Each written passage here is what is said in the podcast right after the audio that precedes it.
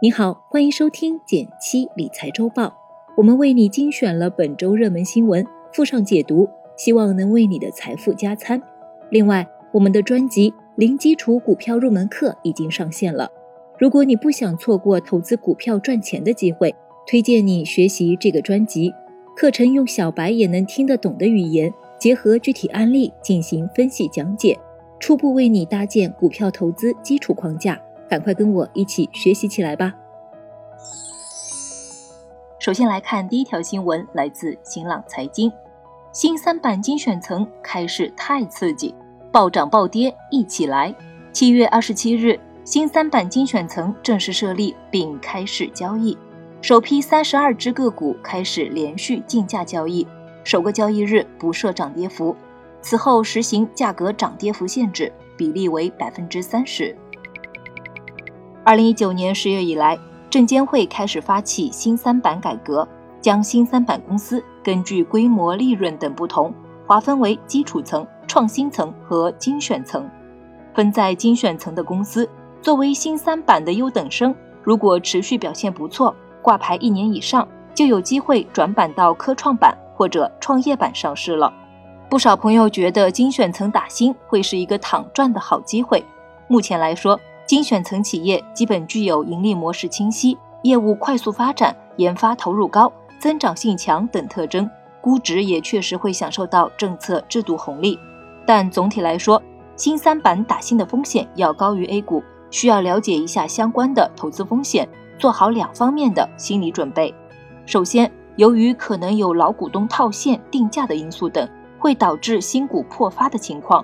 比如今天上市的三十二家公司中，有二十家都出现了破发。其次，虽然精选层是在原有基础上筛选出了一些优质的公司，但总体来说，新三板市场活跃性不高，股票流动性较低，很可能导致持有的股票一时无法卖出。对于达不到精选层打新门槛的朋友，也可以关注投资精选层的公募基金，间接参与。新三板的风险你了解多少呢？会考虑投资吗？一起聊聊吧。第二条新闻来自《二十一世纪经济报道》，央行调查线上联合消费贷，剑指蚂蚁花呗、借呗吗？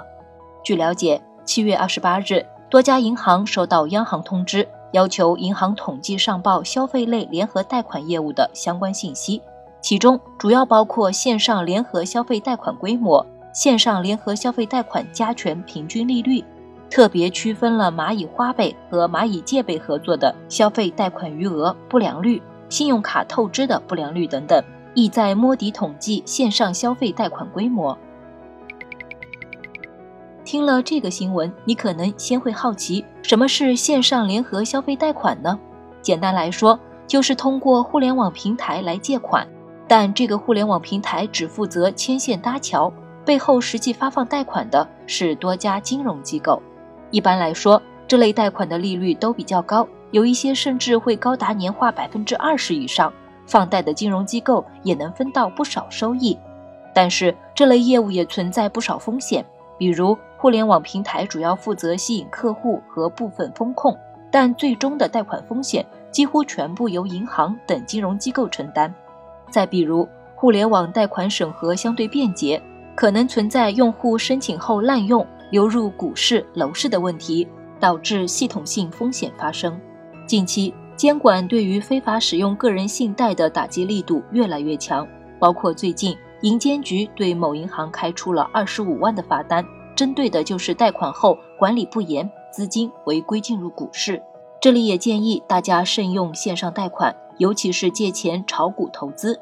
另外，大家熟悉的蚂蚁花呗、借呗。目前市场规模估算已经超过一点三万亿，与其合作的线上联合消费贷款占比也很高，这次也被单独区分统计了。这也说明未来花呗等线上消费信贷工具也在逐步纳入央行征信体系。如果你平时会使用它，记得按时还款，避免在个人征信报告上留下不良记录。你在互联网平台使用过消费贷吗？欢迎评论区分享你的使用体验。第三条新闻来自新浪财经，贵州茅台目标股价再被调高，两千一百零九元。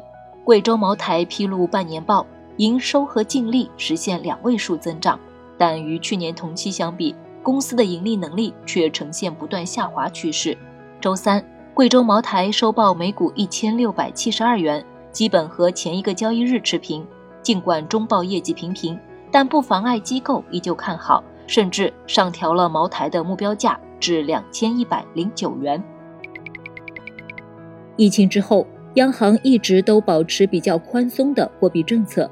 回顾今年上半年，已经两次降息，一年期利率降了三十个基点，五年期利率降了十五个基点。特别是四月的时候，一次就降了二十个基点，是过去五年里力度最大的一次。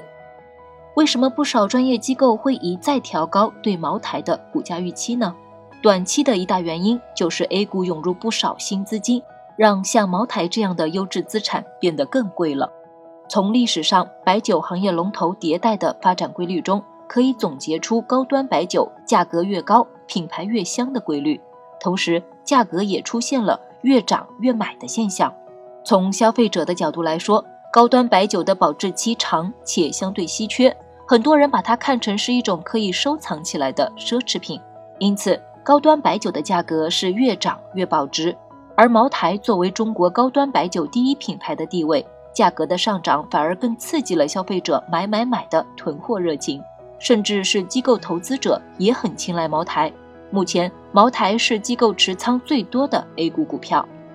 想起一个很有意思的讨论：茅房困境，有钱到底该买茅台还是该买房呢？回顾历史股价，茅台股票的复合收益率不仅超过黄金，甚至超过北京房价。而且像茅台这样的高端白酒，因为有定价权，即使每年价格都在涨，消费者也依然愿意买单。再加上国酒的稀缺定位，它不仅具有消费属性，还延伸出一定的金融属性。感兴趣更多背后逻辑的朋友，也欢迎回顾我们的历史内容，了解更多详情。但茅台股本质上还是股票，投资风险不低。而在白酒行业中，这两年也有不少涨幅超过茅台的股票。茅台一路走高，你怎么看呢？来评论区和我聊聊吧。最后来看一句话新闻，来自第一财经的消息：近期监管严打资金套利之下，银行结构性存款出现大降。央行公布的最新数据显示，截至六月末，全国商业银行结构性存款余额约为十点八三万亿元，较五月末降低一点零一万亿元左右。重回今年年初水平。来自中国基金报的消息，中国证券业协会公布了二零二零年上半年券商经营业绩。